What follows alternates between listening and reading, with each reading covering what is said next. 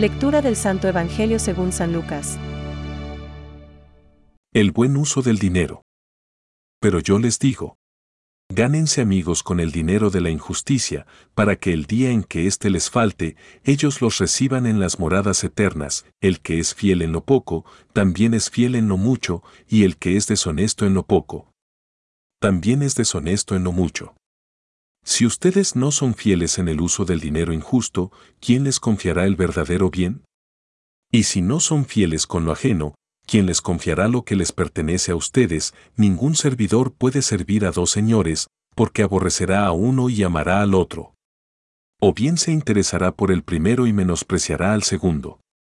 No se puede servir a Dios y al dinero. Los fariseos, que eran amigos del dinero, escuchaban todo esto y se burlaban de Jesús.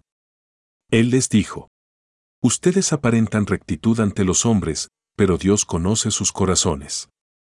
Porque lo que es estimable a los ojos de los hombres resulta despreciable para Dios. Es palabra de Dios. Te alabamos, Señor. Reflexión. El que es fiel en lo mínimo, lo es también en lo mucho.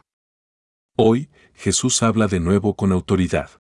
Usa él, yo os digo, que tiene una fuerza peculiar, de doctrina nueva.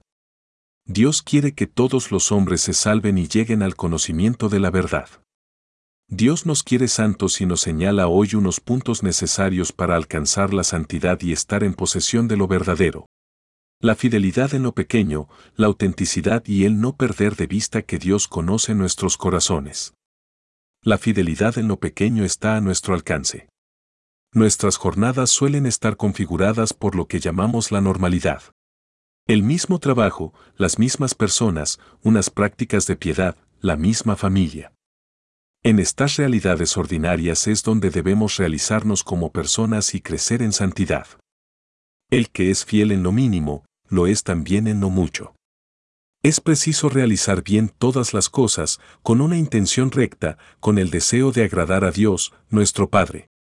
Hacer las cosas por amor tiene un gran valor y nos prepara para recibir lo verdadero. Qué bellamente lo expresaba San José María. ¿Has visto cómo levantaron aquel edificio de grandeza imponente? Un ladrillo y otro. Miles. Pero, uno a uno. Y sacos de cemento, uno a uno. Y sillares, que suponen poco, ante la mole del conjunto.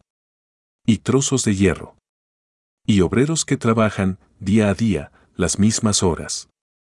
¿Viste cómo alzaron aquel edificio de grandeza imponente a fuerza de cosas pequeñas?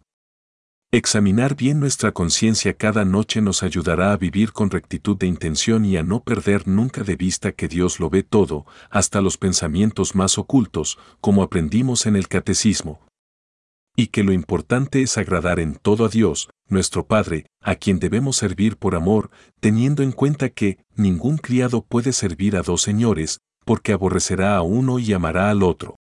O bien se entregará a uno y despreciará al otro. Nunca lo olvidemos. Solo Dios es Dios. Benedicto XVI. Pensamientos para el Evangelio de hoy. Haz mucho caso de las cosas pequeñas. San Pedro Poveda. Como toda técnica, el dinero no tiene un valor neutro, sino que adquiere valor según la finalidad y las circunstancias en que se usa. Francisco. Una teoría que hace de lucro la norma exclusiva y el fin último de la actividad económica es moralmente inaceptable. El apetito desordenado de dinero no deja de producir efectos perniciosos es una de las causas de los numerosos conflictos que perturban el orden social.